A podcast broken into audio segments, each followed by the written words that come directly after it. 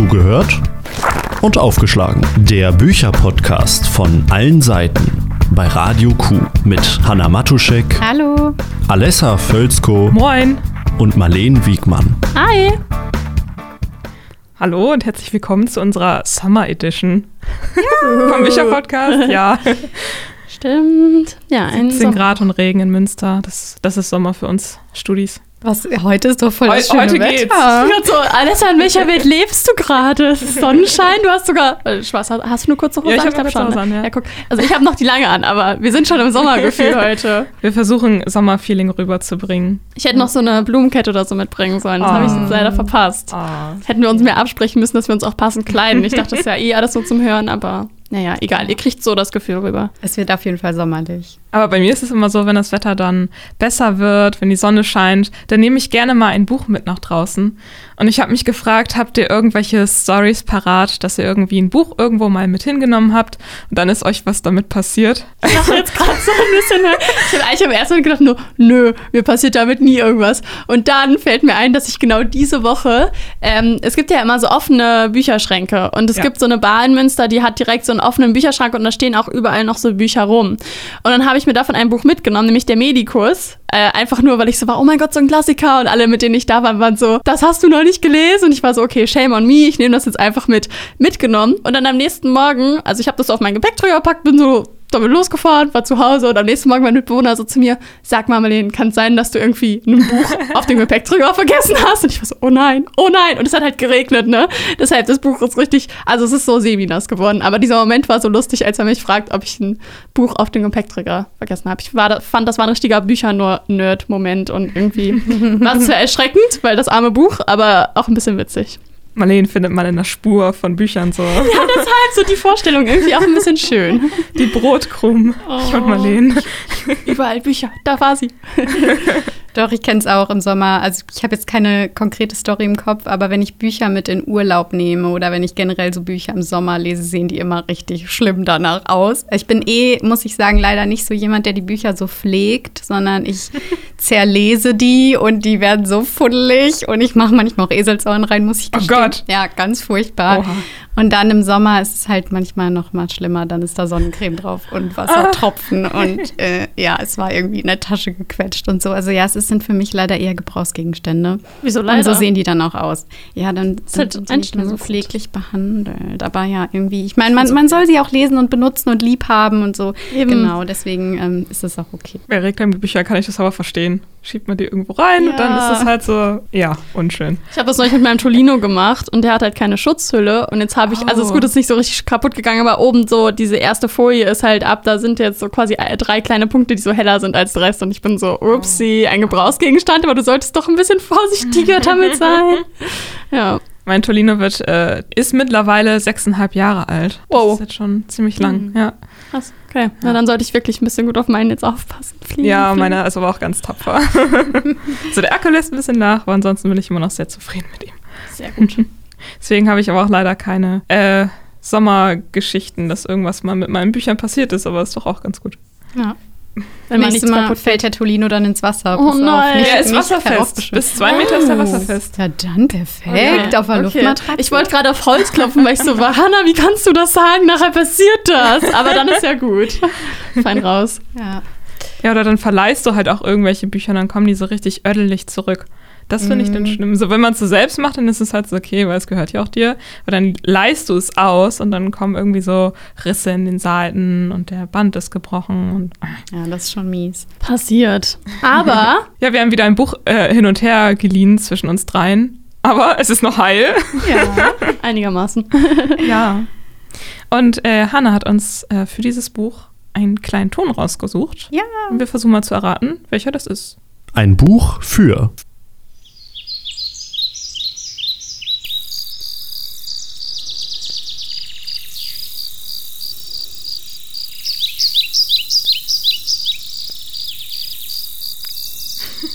Könnte ich mich reinlegen. Ja, war schön. Ähm, ich denke irgendwie so ein bisschen als erstes, also eigentlich waldmäßig, aber so in Verbindung mit Cover vom Buch und so irgendwie eher so weite Landschaft und so Steppengras oder I Ja. don't know und sehr viel Sonne. Eine grüne Wiese. Hatte ich jetzt vor Augen. Oh, ja. okay. Ich, war, ich war eher so bei orange-gelblich. Einfach auf die Wiese legen, in die Sonne starren, sich einen Sonnenbrand holen und dabei das Buch lesen.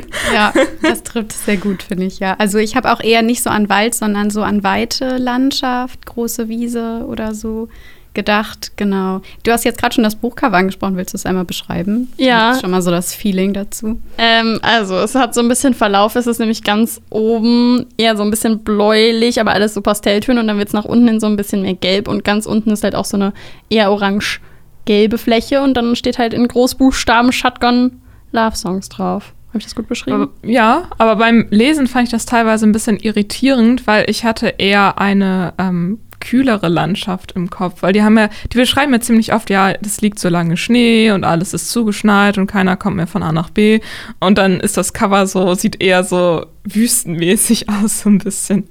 Ja, die sind ja alle in diesem kleinen Cuff Little Wing und ja, es ist auch öfter Schnee, aber irgendwie habe ich trotzdem verstanden, warum Hannah es ausgesucht hat. Ich weiß nicht genau woher. Vielleicht liegt es einfach nur dadurch, dass ich jetzt so ein, dass das jetzt so ein Framing-Effekt war und Marlene so dachte, ja, das passt, weil ich vorher wusste, wo es reinkommt. Aber in meinem ja, Kopf das hat das gleiche immer habe ich auch gedacht. Also ähm, genau, ich habe Shotgun Love Songs von Nicholas Butler mitgebracht äh, als Orientierung. Äh, das spielt in so einem kleinen Kaff in Wisconsin. Und ähm, ja, eigentlich gibt es sehr viele Winterszenen, aber es ist trotzdem ein Sommerbuch, finde ich. ja, und äh, auf jeden Fall finde ich auch dieses Feeling von so weiter Wiese, weiten Feldern. Das ist auch so ein Dorf, was hauptsächlich von der Landwirtschaft lebt. Und ja, irgendwie ist es auch so die Jugend äh, wird beschrieben, wie man dann immer oben auf diesen Getreidesilos sitzt und auf dem Feld rumläuft. Und er eine ist äh, Farmer und geht immer morgens raus und fährt die Ernte ein und so. Also das Gefühl kommt sehr rüber, finde ich. Ja, aber trotzdem passiert ziemlich viel in dem Buch. Bevor wir aber weiter einsteigen, hören wir uns aber erstmal etwas über den Autoren an. Net to know. Shotgun Love Songs ist der Debütroman des US-amerikanischen Schriftstellers Nicholas Butler. Er erzählt von einer Gruppe von Freunden aus Little Wing, einem kleinen Ort im Norden Wisconsins. Der Autor ist selbst in einer nahegelegenen Stadt aufgewachsen und lebt heute wie seine Figuren in Wisconsin auf dem Land. Vor seiner ersten Veröffentlichung schlägt er sich mit verschiedenen Gelegenheitsjobs durch. Shotgun Love Songs beschert Nicholas Butler schließlich den Durchbruch und mehrere Literaturpreise. Neben mittlerweile vier Romanen hat er einige Kurzgeschichten und auch Lyrik veröffentlicht. Sein neuester Roman Godspeed ist in diesem Jahr erschienen. Shotgun Love Songs erzählt von Jahren und Jahrzehnten, in denen sich die Freunde entwickeln, streiten, auseinanderleben und wieder vertragen. Die Figur, um die sich alles zu drehen scheint, ist Lee, ein Musiker, dem nach der Schulzeit der große internationale Durchbruch gelingt. Neben seinem Rockstar-Leben klammert er sich weiterhin an seine Heimat und an seine Kindheitsfreunde. Der Titel des Romans benennt das Album, das zu seinem Durchbruch geführt hat. Shotgun Love Songs. Lees Charakter ist durch den Musiker Justin Vernon inspiriert, der mit Nicholas Butler zur Highschool gegangen ist. Unter dem Künstlernamen Bon Iver hat Vernon mehrere Alben veröffentlicht. Die Handlung von Shotgun Love Songs ist angelehnt an die Kreation seines Debütalbums For Emma Forever Ago, das er wie Lee innerhalb weniger Monate isoliert in einer kleinen Hütte in Wisconsin schreibt und aufnimmt. Das kleine ländliche Dorf Little Wing ist im Roman ein Sehnsuchtsort, den alle in ihrer Jugend unbedingt verlassen wollen, aber von dem niemand je ganz loskommt. Ja, ist das gut oder schlecht, wenn man nie ganz loskommt? I don't know. Ja, ist die Frage, ne, was das Buch daraus macht. äh, sollen wir direkt kurz eine Inhalts-, einen Inhaltsüberblick geben, Ja. so wie immer? Ähm, ja, also ähm, es geht um eine Gruppe von Freunden, die alle in diesem kleinen Dorf, in diesem kleinen Kaff aufgewachsen sind. Es sind, glaube ich, es dreht sich so um vier Männer und eine Frau, würde ich sagen. Ähm, und es wird auch immer abwechselnd aus den verschiedenen Perspektiven erzählt.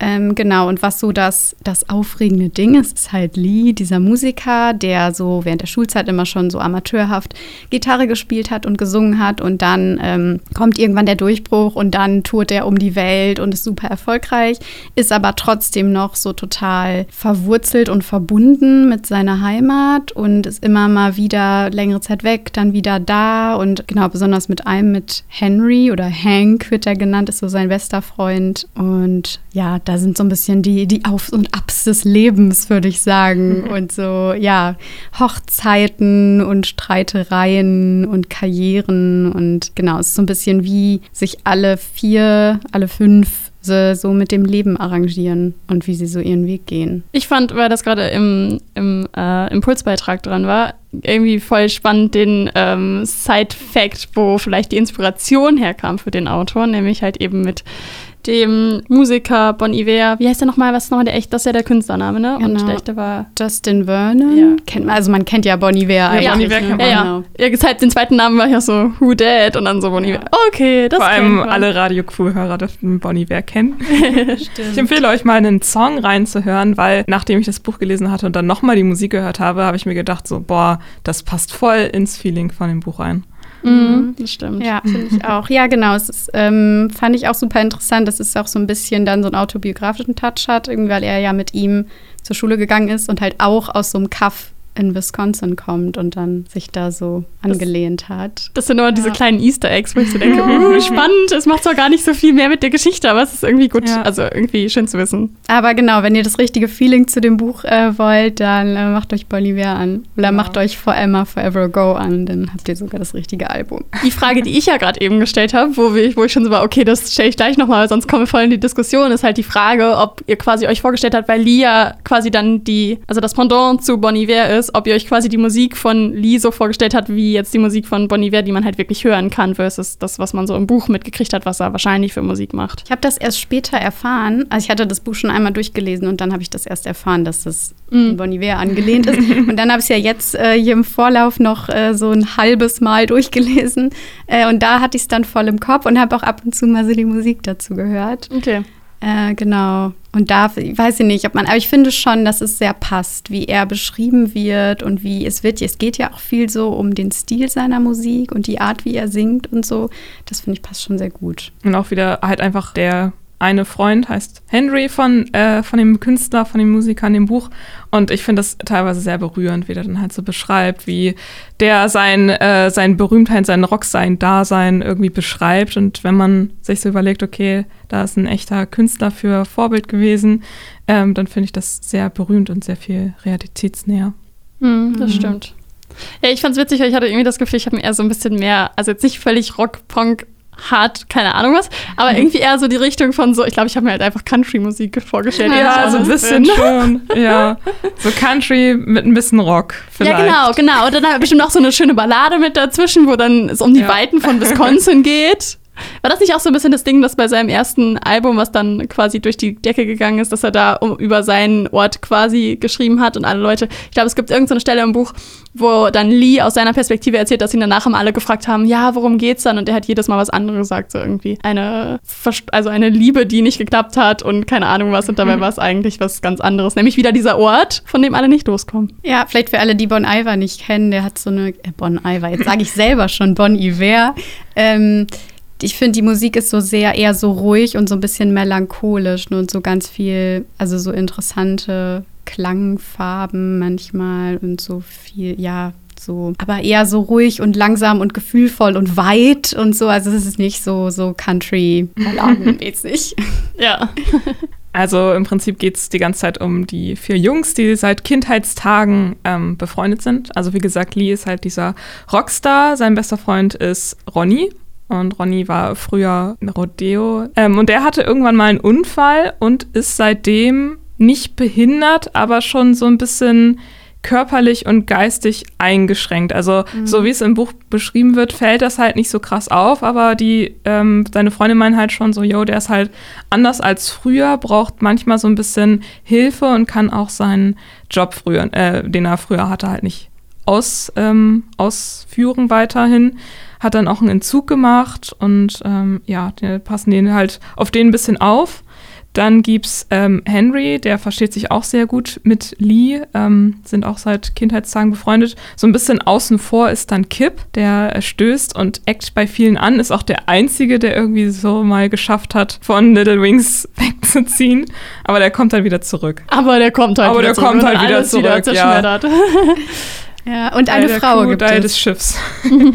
Und genau, Beth ist dann später noch die Frau von Henry und die ist auch seit Kinderzeichen da mit bei und kennt die drei anderen Jungs auch sehr gut. Ich würde auch sagen, irgendwie der harte Kern ist ja dann so Ronnie, Lee, Henry und dadurch auch Beth und Kip ist irgendwie. So ein bisschen außen vor, aber Ja. ja, schon mit irgendwie dabei. Ja, ja, ja, aber nicht so dick in der Freundesgruppe mit drin. Ja, man merkt, finde ich, so an den und an denen werden so unterschiedliche Verlebensoptionen so durchgespielt, finde ich. Also Henry ist so der, Der der, Farmer dann, der ja. übernimmt, glaube ich, den Hof dann von seinen Eltern, bleibt die ganze Zeit da, ist so total verwurzelt, heiratet seine Kindheitsfreundin, kriegt mit der Kinder und so und ist so irgendwie der, der feste Kern.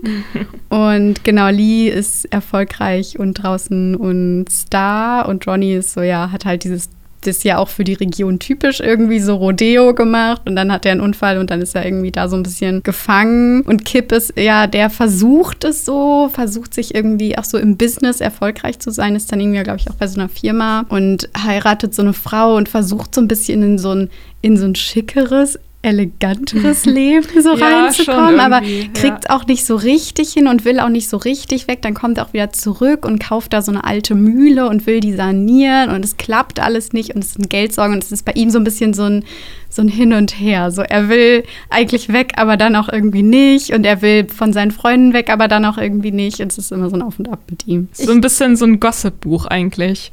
Also irgendwie, irgendwie hat jemand, äh, also jeder von den Figuren hat so ein kleines Päckchen, was er zu tragen hat, irgendwie so eine kleine Lebensaufgabe, die er zu durchschreiten hat. Und dann gibt es untereinander Beef und dann vertragen sie sich wieder. Es ist Ich fand vor allen Dingen irgendwie richtig spannend, das ist jetzt schon, weiß ich nicht, sehr quasi drin, aber ähm, das halt, immer, also weil das gibt ja jedes Mal verschiedene Kapitel, das heißt, du kriegst immer die Leute einmal von ihrer Innensicht, wie nehme ich mich wahr, und dann auch öft, öfter mal die Außenperspektive wieder. Und das fand ich mega spannend, weil ich das Gefühl habe, von außen waren einfach immer alle anderen Figuren so, oh mein Gott, der Henry, der hat so drauf. Der ist, der ist so nett, irgendwie anscheinend voll gut aussehend, hab, haben sie das irgendwie Ja. mehrmals gesagt. Und der selber hat irgendwie sich mal so vorm Spiegel beschrieben und was, oh, die Haare werden lichter und so ein bisschen Bauchansatz und keine Ahnung, ich habe mir so so einen Farmer vorgestellt mit lichten Haaren, Bauchansatz und war so, Henry sieht so gut aus. Und ich war so, hä? Und das fand ich mega spannend, weil alle immer von außen so waren, oh, der hat's voll zusammen, Lia hat's voll zusammen, die haben's alle voll zusammen. Und dann Innenansicht war immer meistens so eher Selbstzweifel und nicht so richtig sicher und Und dann verbockt mal einer was und dann ähm, ist der eine voll sauer auf den anderen. Also es war bei der Hochzeit von Kip, hat er gesagt, so ich möchte, dass der Rockstar, also Lee, bei meiner Hochzeit singt. Und was hat er gemacht? Er hat die Paparazzis äh, Bescheid gesagt, dass er ähm, auftreten wird bei dieser Hochzeit. Und dann haben die natürlich das Dorf sozusagen gestürmt. Und dann war Lee verständlicherweise total sauer. Henry war auch total sauer. Aber dann kam halt irgendwie raus, weil Ronny mit dem dann geredet hat, so, yo, warum hast du das dann halt gemacht? Und dann kam auch ähm, die Frau von Kip dazu und hat halt gesagt, so, ja, der hat's halt gemacht, weil er komplett pleite ist und irgendwie versucht hat, da irgendwie sich so finanziell über Wasser zu halten. Und dann ähm, sagt Ronny das zu Lee weiter, weil die sind ja Best Friends und dann vertragen die sich irgendwie wieder. Und also, das ist eigentlich total knuffig manchmal. so Männerfreundschaften halt, ne? Man Ja. redet nicht drüber, man trinkt ein Bier und dann ist wieder gut. So im Prinzip. Oder man stiehlt halt ein Glas mit faulen Eiern. Das, ist, geht auch. da müssen wir auf jeden Fall am Ende nochmal Da, drauf da zurückkommen. gehen wir Die am Ende nochmal zurück. Aber Die diese diese. Geschichte, die liebe ich. Ja. Ich finde das so mit, oder das fand ich mit das Berührendste oder das Interessanteste, so die Freundschaft zwischen Lee und Henry, weil die so, also ja, so gegensätzlich sind und man hat so das Gefühl, die beneiden sich gegenseitig so. Also Henry ist so, ah, mein einfaches Leben und Lee ist so der Rockstar und der hat irgendwie die Aufregung und aus Lees Perspektive erfährt man dann immer, ja, er ist eigentlich total begeistert und beneidet eigentlich seinen Freund um dieses ganz einfache oder ja, so gute Farmerleben, was er hat und die geben sich sehr viel Halt. So, und dann gibt es ja einmal auch so eine ganz, da ist Lee irgendwie gerade so richtig am Abgrund mit seiner Karriere und ist erst kurz vor seinem Durchbruch und kriegt es irgendwie gar nicht hin. Und dann gibt es so eine ganz emotionale Szene, wo er sagt, ja, in dem Moment habe ich verstanden, dass Lee einfach der bessere Mann ist als ich. So, er ist irgendwie, er ist ein besserer Vater, er ist ein besserer Typ und ist so, ja, total. Also er ist dann, obwohl er von außen immer so dieser krasse Star ist, ist er dann in diesem Dorf auf einmal so ganz klein oder ja, braucht so total Ja, viel so Halt. zerbrechlich. Also die Ja. Freunde laden ihn dann zum Essen ein, wenn er da ist. Also geben ihm erstmal so ein paar Tage Ruhe, dass er sich irgendwie wieder sammeln kann und dann so, hey, bist dünner geworden, komm noch zum Essen vorbei und geht's dir gut? Und ja, das ist schon Ja, sehr süß. aber das, was, was Hannah gerade gesagt hat, ist genau dieser Gegensatz. Alle sind so ein bisschen gegenseitig sich am Nein. Auf jeden Fall die beiden ganz krass. Vielleicht ist das Spannende ist halt, ob deswegen die befreundet sind oder trotzdem befreundet sind. Aber ich glaube, das ist auch so ein Ding von Menschen halt. Man will immer das, was man nicht haben kann. Also Mhm. wenn Henry auf einmal irgendwie Ausran Auslandsreisen machen würde und bejubelt werden würde, ich glaube, der würde ganz, ganz schnell seine Kinder und seine Farm vermissen. Und umgekehrt wäre es, glaube ich, genauso. Ja, das stimmt auf jeden Fall. Alessa, du hast vorhin schon so Männerfreundschaften gesagt. Ja. Und ich habe nämlich gedacht, hinten auf dem Buch steht nämlich auch als so eine, so eine Empfehlung, Rezension, wie auch immer. Nicholas Butler hat ein Buch geschrieben, das so gut ist wie fünf Bier mit dem besten Kumpel. Und so, ja, ist es, also, ich habe auch die ganze Zeit gedacht, ja, das ist irgendwie, ja, das, das greift so Männerfreundschaft. Aber was ist eigentlich überhaupt Männerfreundschaft? Warum sagt man das so? Ist es anders als Auf Frauenfreundschaft? jeden Fall. Ja, voll witzig, mir ist es nicht so krass. Also ich meine jetzt nicht, dass ich quasi das nicht gecheckt habe, aber ich hatte nicht das Gefühl, dass es so krass unterschiedlich ist. Also ich meine, ich weiß zwar, was ihr meint, aber mir ist es nicht so spot on aufgefallen. Doch. Also, Doch. ja, ähm, ich stelle einfach mal die These auf, die steile These. Oh, Wenn ja. Frauen befreundet sind und sich zu zweit treffen, dann reden die über sehr viel Emotionales. Und wenn es denen nicht gut geht, dann wird auch mal geweint und dann setzen sie sich vor den Fernseher und essen zusammen Eiscreme. Also, alles schon passiert. Klischees, die ganzen Klischees, ja. Ja, halt. Nein, nein, ja, Ja, ja. aber die Klischees Außerdem- treffen überwiegend zu. Ja, doch. Um das ganz kurz sogar noch zu unterstützen, würde ich eigentlich nur sagen, dass es genau die Szene ja sogar im Buch gibt, wo nämlich Beth, die Freundin von, äh, die Frau von Harry, mit der Frau von Kip, ähm, Ja. Felicitas da, wo die genau so ein Gespräch haben und halt auch Mhm. beide so richtig, halt Richtig genau das machen, sind. emotional und, und dann so geht's denen aber auch geben. besser. Und bei Männernfreundschaften ist es halt so, so, ja, man setzt sich hin, redet am besten gar nicht, trinkt ein Bier und leistet sich so ein bisschen Beistand. Ob das dann halt immer so zu 100% hilft, ist was anderes. Aber ja, Männerfreundschaften sind halt einfach anders. Also ich würde halt sagen, dass nicht sich zwei Männer treffen würden, um zu sagen, so, yo, mir geht's voll schlecht, ich heul mal jetzt dich, mich an deiner Schulter aus oder so. Das Mhm. würden Männer eher nicht machen. Ja, ist auch, glaube ich, voll, also zumindest das mit dem Heulen und so weiter ist, glaube ich, auch krass gesellschaftlich. Also weißt du, was ich meine? Halt Mhm. genau diese zwei gesellschaftlichen Rollen, halt so Männer eher weniger Gefühle und Frauen so über emotionale Wesen, die das dann alles rausheulen müssen und mit dem Eiscreme und I don't know. Ich finde aber, auf eine andere Art und Ebene kann ich zumindest von mir sagen, dass ich auch verschiedene Freundschaften habe und ich mit, mich mit manchen Leuten richtig krass ausrede und mit anderen Leuten gibt es mir Ja, auch einfach nur halt, Fall. dass ich mit denen zusammen bin und da muss ich nicht alles aussprechen. Also ich finde, so ein bisschen diese zwei Sachen hat man immer. Aber klar, geschlechtermäßig glaube ich, allein so durch Sozialisierung gibt es schon so ein. Obwohl es ja auch, ich finde, in dem Buch merkt man das ja auch, dass so einerseits diese, also es wird ja auch so ein bisschen offengelegt, dass irgendwie die manchmal so gehemmt sind oder nicht miteinander reden können. Vielleicht auch, weil man als Mann dann diese, diese Muster so im Kopf hat. Aber dann gibt es ja auch so ganz emotionale Szenen äh, und Szenen, wo sie weinen, wo sie sich in den Arm nehmen, wo sie sich anschreien und so. Also es kommt ja dann auch schon sehr zu Gefühlsausbrüchen. Und ich finde, was auf jeden Fall rüberkommt, ist so, dass es nicht so eine es geht nicht um so oberflächlich, oh, wir trinken mal ein Bier zusammen Freundschaften, sondern das sind so richtig tiefe, enge, wichtige Verbindungen. Ja, das würde ich auch auf jeden Fall unterschreiben. Aber wenn es die ganze Zeit nur um Männerfreundschaften geht, würdet ihr sagen, das ist dann eher ein Buch, das nur Männer anspricht? Oder äh, weil Frauen kommen ja schon ein bisschen kürzer. Finde ich, also allgemein nur weil in einem Buch mehr Männer oder Frauen sind, würde ich erstmal prinzipiell nicht sagen, dass es mich dadurch weniger anspricht oder mehr. Für mich. Für mich, also ich habe ja jetzt auch ausgewählt, weil es mir gefallen Hannah hat es ausgewählt, weil es sie überhaupt nicht Genau, anspricht. es und nur äh, Männer du dich mal richtig drüber auslassen, wie scheiße das ist. Nee, aber ähm, ich finde einfach, also es ist generell ein Buch über Freundschaft und über Kindheit und ich finde auch vor allem über so Jugendfreundschaft und wie man die irgendwie, wie man daran festhält und wie man gemeinsam miteinander aufwächst und dann unterschiedliche Wege geht und so. Das finde ich schon, es ist sehr universell. Also da ist es jetzt nicht nur Männerfreundschaft, sondern einfach, ja, welche Wege man so geht im Leben. Das klingt jetzt so, ja, ein bisschen kitschig. Ist auch ein bisschen kitschig, aber ich finde es schön kitschig. Ja, wir haben jetzt noch gar nicht so über die Frau gesprochen, über Beth, das Objekt der, Das, das Objekt der des Liebe, Dramas. des Dramas. True. Ja. Das war ja erst halt für mich der eine Punkt. Ich hatte am Anfang ein bisschen Struggle reinzukommen. Ich war so, oh nein, wo ist die Spannung? Ich meine, ich war gerade auch allgemein im kleinen Leseloch und dann, glaube ich, war nicht so viel Spannung am Anfang. Ich war so, wo ist es?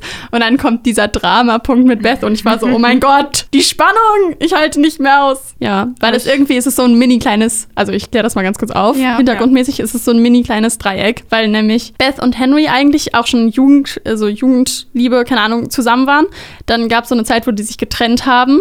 In der Zeit war Lee gerade down in Little Wing und war so, oh mein Gott, ich kann gar nichts, war noch nicht berühmt und war einfach nur am struggeln.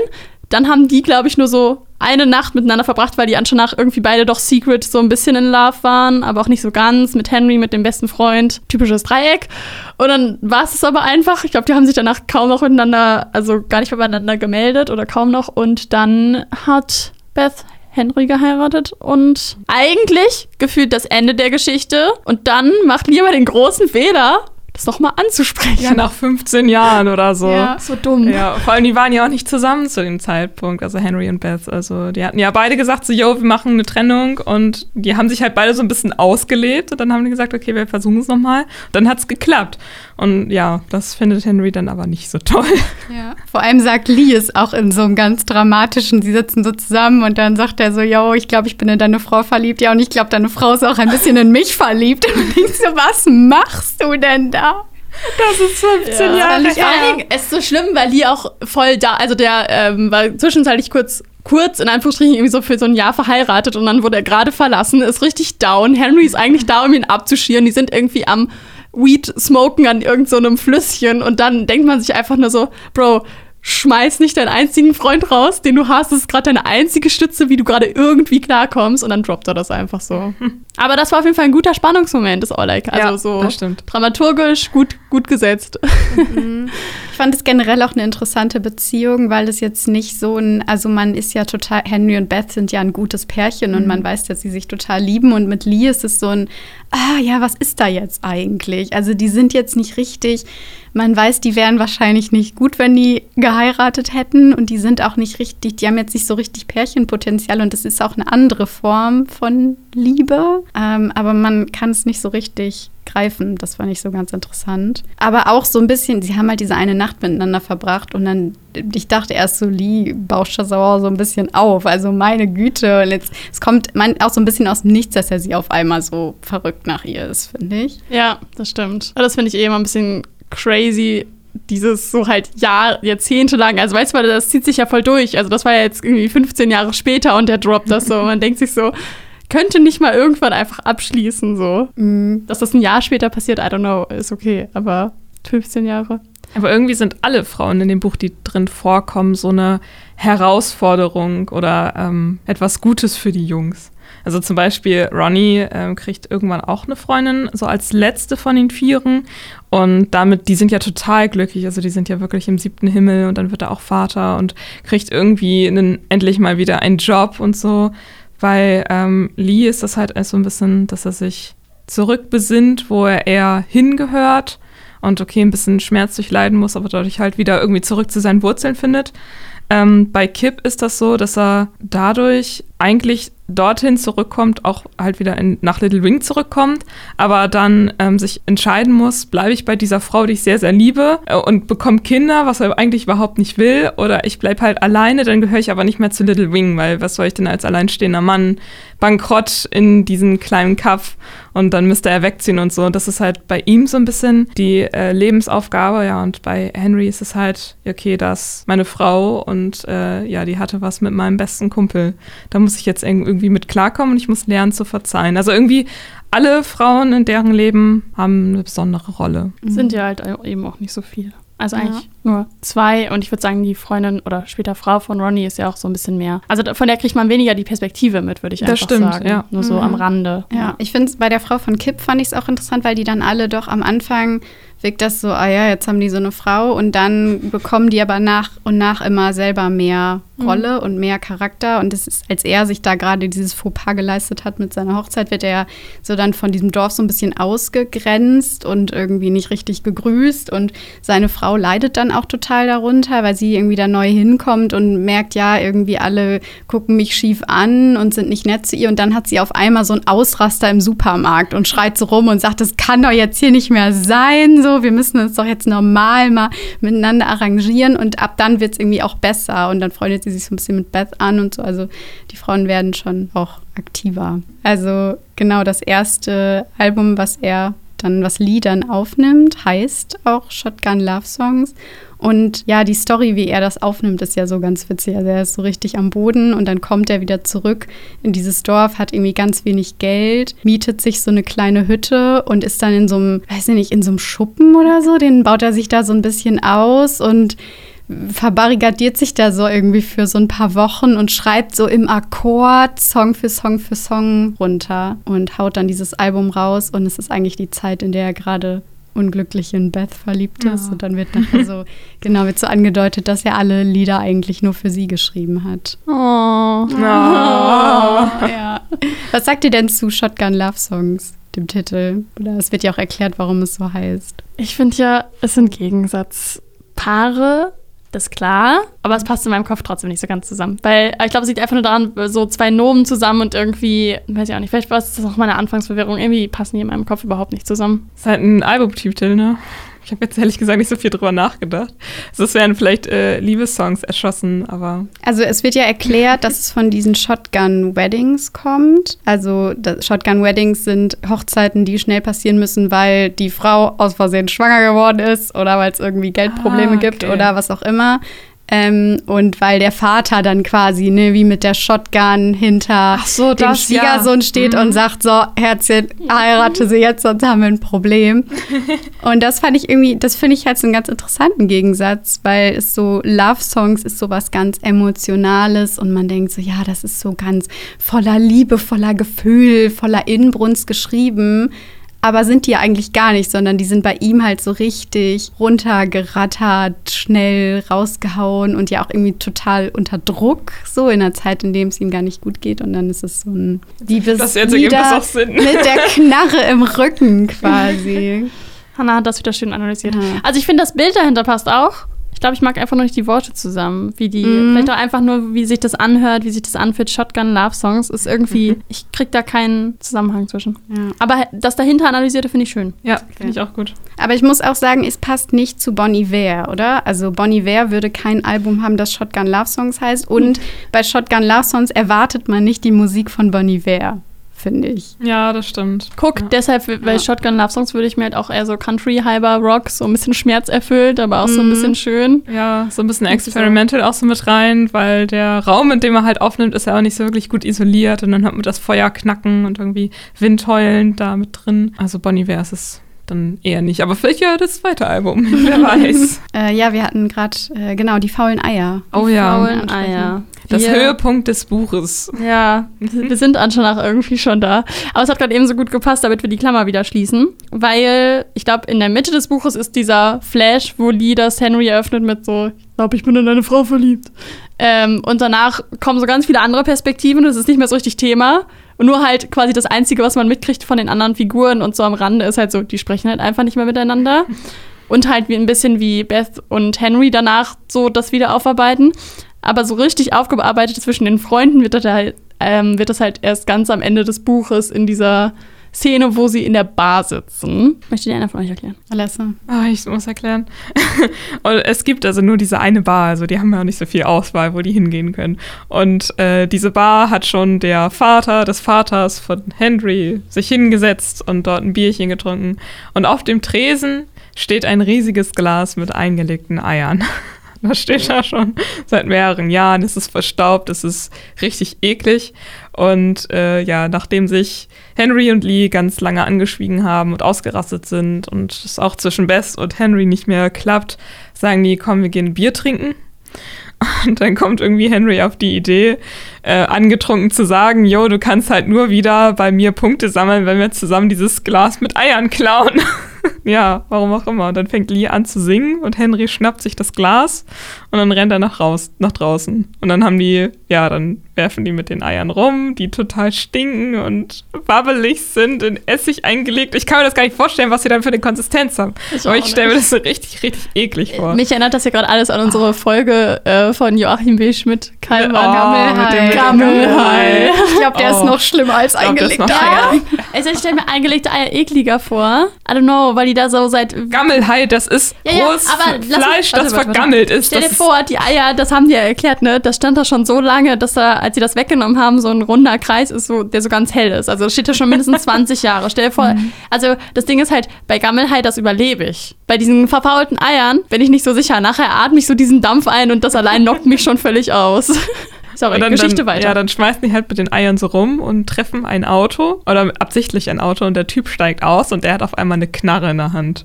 Und Lee wird von ihm angeschossen ins Bein. Und anstatt dass die sagen so, yo, wir fahren jetzt ins Krankenhaus, weil du blutest auch wie Sau und vielleicht ist ja ein Muskel oder sowas getroffen, sagt Lee so, nee, ich bin berühmt und nicht, dass dann irgendwie getratscht wird oder so, fahr mich nach Hause, wir machen das selber. Und ich war nur so, oh Gott, how dare you.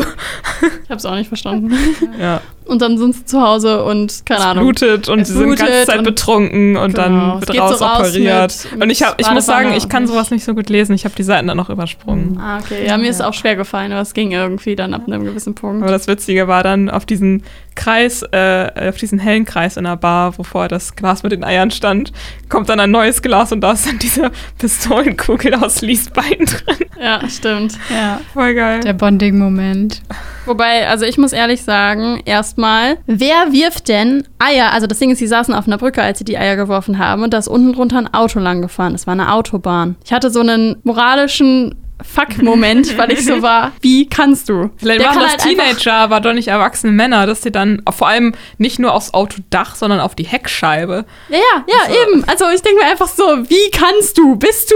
Also das, also ohne Spaß, ne? Du kannst sonst was sein, betrunken, ist mir völlig egal. Aber das macht man nicht, weil der Typ hätte halt sterben können. Also ich finde, ein bisschen hat er es verdient, ehrlich gesagt, dass er da so eine reingeschossen gekriegt. Mein Take, mein kurzer Aufreger dazu. Und ansonsten finde ich, ich weiß nicht genau, wie viele Seiten das hat, würde mich eigentlich mal interessieren. Blätter ich vielleicht gleich einmal kurz nach. Mir war die Szene viel zu lang. Die sind nicht zum Pucke. Also das Ding, also ich finde nämlich, der Spannungsmoment an, diese, an dieser Szene ist, die lotsen die ganze Zeit aus, können wir noch miteinander oder nicht. Und es geht wie so eine Kippe, so, wir können noch, wir lachen, ich hasse dich, wir können nicht. Und es ist halt die ganze Zeit so. Und es dauert so lange.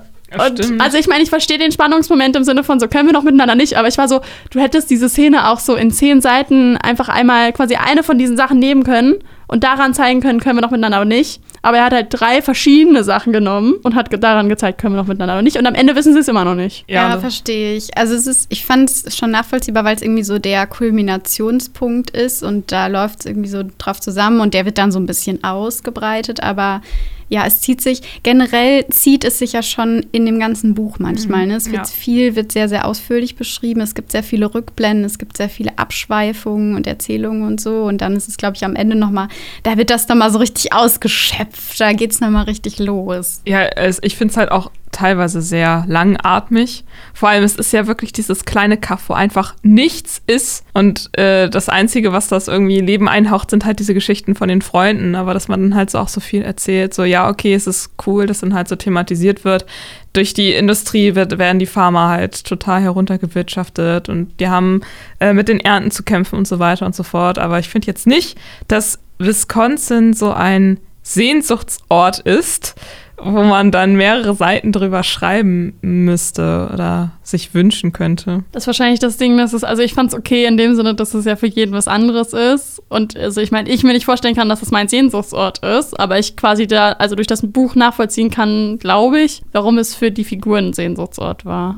Vielleicht ist es eben auch dieses, es ist halt dadurch einer, weil man da aufgewachsen ist. Ja. Also das wird automatisch, man, wenn man da von außen kommt, kommt man da nie so richtig an. Aber wenn man, ja, da, so wird ja so impliziert, wenn man da aufgewachsen ist und durch diese Verbindung, die die Jungs miteinander haben und so wird es dann zu so einem, zur Heimat und so zum ultimativen Ort. Aber vielleicht auch so ein bisschen verflucht, weil man eben eigentlich ist es da, ist da nichts. und auch irgendwie, man hat da, man hat da nicht viel Geld, man hat da nicht viel Perspektive, aber man kommt da auch einfach nicht so richtig weg. Ja, also ich fand aber auch, um nochmal kurz quasi, das war jetzt die erste Klammer, die wir geschlossen haben, die zweite Klammer waren die ganzen Rückblenden. Ich habe ja schon gesagt, mir war es auch am Anfang und so. Also in der Mitte wird es halt besser, weil dann irgendwie so mehr Spannungspunkte aufploppen. Pop, pop, pop, pop, pop. Und dann bin ich so, okay, here we go. Da war ich ein bisschen mehr wieder drin, da habe ich es auch ähm, gefühlt. Ja, man muss sich auch manchmal so ein bisschen orientieren, weil es ja auch nicht immer chronologisch erzählt wird, sondern auch viel hin und her springt. Und man, ich fand, manchmal muss man denken, okay, ja, was ist das gerade für eine Zeitlinie und was ist jetzt schon passiert und was ist noch nicht passiert und so. Genau, und dann wechseln auch mal die Perspektiven. Ja, aber ich bin ganz froh, dass ich in einem Ort aufgewachsen bin, wo ich äh, weggehen gehen konnte. Also dass ich nicht diese Situation habe wie die äh, vier Jungs, dass ich da immer hin zurückgezogen werde und einfach aus ja, finanziellen und Karrieregründen einfach nicht dort wegkomme. Aber was würdet ihr sagen, was wirft das für ein Bild auf dieses Rockstar-Leben so von Lee, weil das ja, ich habe mich so ein bisschen gefragt, weil er ja, er wird halt erfolgreich und er geht weg, aber das ist ja alles so ein bisschen so ein Fluch für ihn. So, und der ist es ja nicht gerade wünschenswert, sondern eigentlich ist für ihn ja wünschenswert, so noch in dem Dorf zu sein und eigentlich will er das Leben von seinem Freund, der da noch bleibt. Aber andererseits ist er ja, also es war irgendwie klar und es ist unausweichlich, dass er so ein erfolgreicher Musiker wird. Aber sonst ist ja häufig so die Story, ja, ich wachse in so einem kleinen Kaff auf, wo nichts ist und dann werde ich endlich erfolgreich und dann kann ich endlich los und ich kann endlich raus. Und hier ist es ja nicht so. Hier will er dann ja immer wieder zurück. Aber ich würde sagen, da haben wir, das hatten wir ja schon relativ am Anfang. Das ist mit diesem Zurückwollen, finde ich, auch so typischer Ausdruck von dem, was Alessa gesagt hat: von du willst immer das, was du nicht haben kannst. Ja. Mhm. Also, und ich meine, das ist ja eh so ein bisschen die Baseline. Also, wenn man jetzt hier irgendwas moralisch, keine Ahnung, was mitnehmen will aus Büchern, dann würde ich sagen, wäre das bei dem Buch das, so alle wollen das, was sie nicht haben. Ich muss aber zu dem Rockstar-Leben, ich habe da noch ein kleines Hühnchen mitzurupfen, weil ich finde zwar, eigentlich ist ja die Idee so, hey, wir holen den Rockstar nie wieder auf den Grund der Tatsachen und der ist irgendwie so voll, keine Ahnung, so ein nahbarer Typ und keine Ahnung was, aber es ist trotzdem, also ich würde sagen, das Buch hat schon so einen Huldigungseffekt immer noch. Und ich finde halt, es impliziert immer, es ist voll krass, dass der noch normal ist und dass der wieder zurückkommt und dass der Freunde hat und dass er sich ganz normal verhält. Und ich denke mir so, was ist denn mit dem Menschen los, wenn der sich nicht normal verhält? Warum ist das denn quasi bewundernswert, dass der nicht abgehoben ist? Ist das nicht die Norm? Also weißt du, was ich meine? Die Leute werden halt quasi dafür bewundert, dass sie nicht abgehoben sind. Und ich will jetzt nicht sagen, keine Ahnung, ich will jetzt nicht alle Leute bashen, aber mir war das schon so ein bisschen zu, ich weiß auch nicht, alles so ein bisschen aufs Podest gehoben, weil er so krass ist. Ja, ich habe gerade gedacht, wo du gesagt hast, Huldigung, äh, ob man mal so kurz den Anfang vorlesen kann, weil der schon so, das ist schon so ein guter Einstieg, da weiß man schon direkt, so was abgeht. Es ist das erste Kapitel, ist aus der Sicht von Henry und er spricht über Lee. Man weiß noch nicht genau, über wen er spricht, aber er sagt dann, wir alle luden ihn zu unseren Hochzeiten ein. Er war berühmt. Die Einladung schickten wir an das Hochhaus seiner Plattenfirma in New York, damit man dort die festlichen, mit Goldrand versehenen Umschläge an ihn weiterleiten konnte, während er irgendwo auf Tour war. In Beirut Helsinki, Tokio, Orte, die über unseren Horizont oder unsere begrenzten finanziellen Mittel weit hinausgingen. Und so geht es dann auch weiter. Also es ist, es fängt schon so an mit so einem, irgendwie mit so einem Mythos oder mit so einem, boah, was ist das da für eine Person? Ähm, also es wird, ja, es wird sehr gehuldigt. Ich meine, das Ding ist, es wird ja nachher auch so wieder so ein bisschen aufgelöst, allein durch den Widerspruch, dass man dann seine Perspektive hat und man sich so denkt, okay, es ist nicht alles so Glanz und Glorie. Mhm. Aber ich würde sagen, irgendwie so eine Bassline bei den Freunden von, wow, du bist schon ziemlich krass und dieses Huldigungsding, so eine kleine Bassline bleibt bei den Freunden halt irgendwie trotzdem so drin. Ja, vor allem bei Kip, finde ich. Also Henry ist es halt irgendwie so, ja, ist halt mein bester Kumpel, dem muss mhm. ich mich ein bisschen kümmern. Ronny ist es auch relativ egal, aber bei Kip merkt man dann doch so ein bisschen, dass er den irgendwie bewundert, beneidet und so ein kleines Celebrity-Feeling hat. Mhm. Ronny ist ja, der macht so ein süßes Fandom irgendwie. Der hat so alle Platten ja. und der hat so ganz viele Poster aufgehängt und so, aber der oh. behandelt Lee so ganz normal wie so ein Kumpel. Und Kip hat so den Respekt von, oh ja, der hat's geschafft, der ist raus. und ich will das eigentlich auch gerne. Ja, perfekt zusammengefasst. Stichwort zusammenfassen, wollen wir mal über die guten und schlechten Seiten ja. kommen. Gute Seiten, schlechte Seiten. Plump. Hanna. Okay, ja, wo fange ich an? Gute Seiten. Ich finde, es ist ein sehr schöner, ein bisschen kitschiger, aber für mich auf eine gute Art kitschiger Roman, so über Freundschaft und so über verschiedene Lebensentwürfe. Ähm, ich finde, der Ort oder dieses, also diese Idee von kleinem Dorf, aus dem man nicht so richtig wegkommt und das eine mal wieder zurückzieht, das finde ich sehr gut umgesetzt und dargestellt und auch äh, so Lee als Figur und so das Verhältnis zu seinen Freunden ähm, finde ich sehr gut gemacht. Also ja, es ist generell einfach ein Buch, was sich irgendwie, was sich schön liest, was so ein bisschen dramatisch und herzerwärmend ist. Ähm, bei schlechten Seiten, ja, das, worauf wir auch schon so ein bisschen eingegangen sind. Also manchmal geht es mir auch ein bisschen zu langsam voran. Es sind so, man verliert sich manchmal so ein bisschen in diesen Rückblenden. Also da könnte so ein bisschen mehr Drive gerade am Anfang drin sein, so ein bisschen mehr passieren, ein bisschen weniger ausschweifend, manchmal so ein bisschen weniger pathetisch. Ich glaube tatsächlich, das ist alles gerade, was ich auch sagen würde. Nur halt, ich glaube, dass bei mir die Längen noch ein bisschen mehr ins Gewicht fallen. Ja, schon irgendwie, ne? Ähm, ja, halt gerade der Anfang und das letzte Kapitel irgendwie und ich brauche da so ein bisschen mehr roten Faden drin. Ich finde aber tatsächlich ähm, noch zur guten Seiten, ich mag die Figuren sehr gerne. Also ich finde, die Figuren sind irgendwie schön. Ich glaube, es ist eher dann so ein bisschen die Handlung, wo ich noch ein bisschen mehr improven oder keine Ahnung, wo ich mir irgendwie noch was anderes gewünscht hätte. Aber ich finde, die Figuren, es ist mega gut rausgestellt, dass die alle dieses Einzigartige haben, das Hin- und Hergerissene, die Innen- und Außenperspektive. Obwohl die voll unterschiedlich ist, ist das nachher so ein richtig rundes Bild. Das fand ich sehr schön. Ich finde, die Person kann man sich auch sehr gut vorstellen, einfach, weil du halt von innen die Sicht hast und auch von außen, auch verschiedene Außenperspektiven. Also ich könnte mir halt voll gut vorstellen, dass äh, wie Henry sich in der Bar verhalten würde oder so. Das ist auf jeden Fall ein sehr großer Pluspunkt von dem Buch von mir. Ja, schlechte Seiten würde ich halt auch sagen, dass sich das halt so zieht. Ich meine, das Buch hat um die 430 Seiten und allein in, von 100 von den Seiten geht es halt um dieses, diesen Streit zwischen Henry und Lee, das sich dann halt einfach nicht aufklärt. Und das äh, es zieht sich halt wirklich schon krass an manchen Stellen. Aber ich weiß nicht, ob das für mich ein Sommerbuch wäre. Die wahre Kritik. ja, also. Ähm, ja, ist ja okay.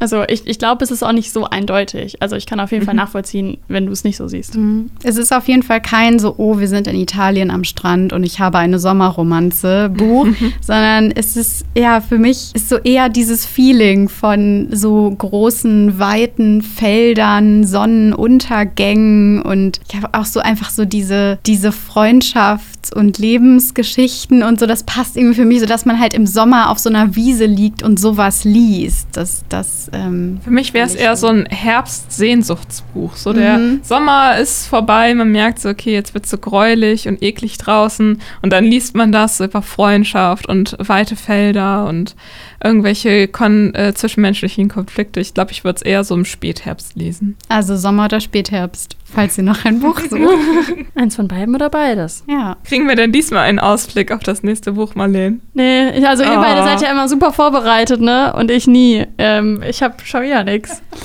Ja, nee, ich, ich will jetzt auch nichts ankündigen, weil ich musste erst drüber nachdenken und sonst sage ich jetzt was, nämlich nachher so, boah, nee, gar keine Lust Vielleicht drauf. habt ihr da draußen ja Buchtipps für euch, das wir vielleicht mal nehmen könnten. Vielleicht euer Lieblingsbuch oder so. Dann schreibt uns einfach. Genau, vor allen Dingen ja. jetzt ist eure Chance, weil wie ihr merkt, ich bin immer die Einzige, die planlos ist und Alessa und Hannah haben immer schon einen Plan. Das heißt, da wird es schwieriger reinzukommen. Also, wenn ihr einen Plan habt, bitte jetzt.